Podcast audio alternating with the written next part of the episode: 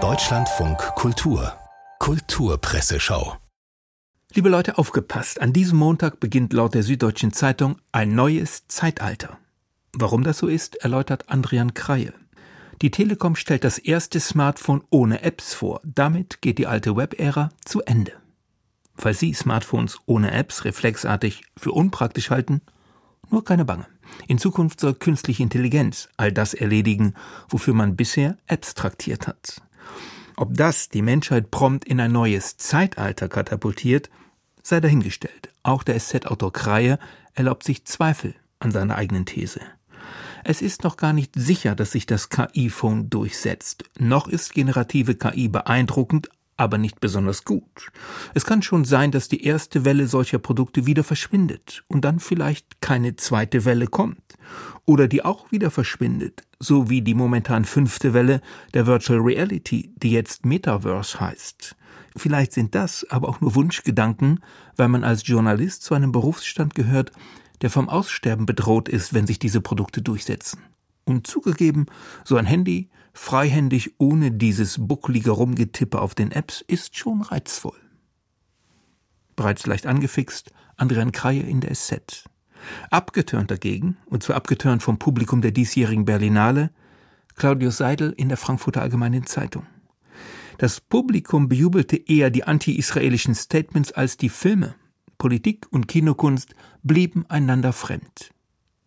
Seidels FAZ-Kollege Andreas Kilp zeigt sich vom Festival insgesamt ernüchtert, auch wenn er mit Blick auf den Gewinner des Goldenen Bären konzidiert. Der Film The Homie von Marty Diop, der von der Rückkehr eines Kulturschatzes nach Afrika erzählt, ist kein schlechter Sieger.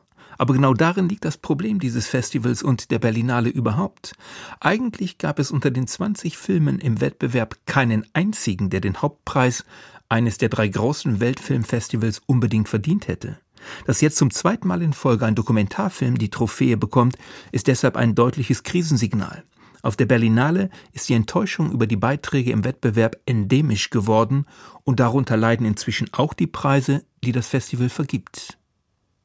Freundlicher äußert sich in der Tageszeitung Die Welt Marie-Louise Goldmann.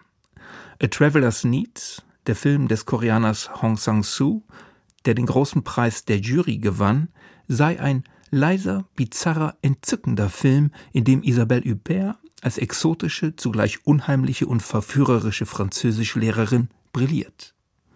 Goldmann vermutet übrigens, dass A Traveler's Needs so gut ankommt, weil die Figuren darin ständig das als besonders mild gepriesene alkoholische Getränk Makguli zu sich nehmen. Ein bisschen wie ein Makguli-Rausch fühlten sich viele der Filme an. Mild, schön, eigenwillig, aber eben keine großen Knaller. Einfach mal so ohne konkreten Anlass attackiert die Kolumnistin Frau Lea in der Tageszeitung die Waldorfschulen. Nach außen klingt die Waldorfpädagogik oft attraktiv, eben weil sie Worte mit anderen Bedeutungen auflädt. In der amerikanischen Sektenforschung ist der Fachbegriff dafür Loaded Language. Waldorfschulen schreiben auf ihren Webseiten zum Beispiel gern entwicklungsorientiert oder altersgemäß und weisen dabei selten darauf hin, dass sie damit Rudolf Steiners Ja siebte Lehre meinen. Wenn Sie schreiben, das Kind stünde im Mittelpunkt, so ist selten ein individuelles Kind gemeint, sondern die abstrakte Idealvorstellung des Kindes, wie Steiner sie beschrieb. Sie sagen Willensbildung und Hülle und meinen meist doch Disziplin, Gehorsam und durchritualisierten Alltag. Abschließend ein Hinweis auf den Verriss des Tages. Iphigenienverdunkelung im Technokeller. Ulrich Rasche bringt am Wiener Akademietheater Goethe zur Strecke heißt es in der FAZ. Und wie Jürgen Kaube seinerseits den Regisseur Rasche und dessen Aufführung zur Strecke bringt, wie böse, wie witzig, das sollten Sie im Detail nachlesen. Und das war's.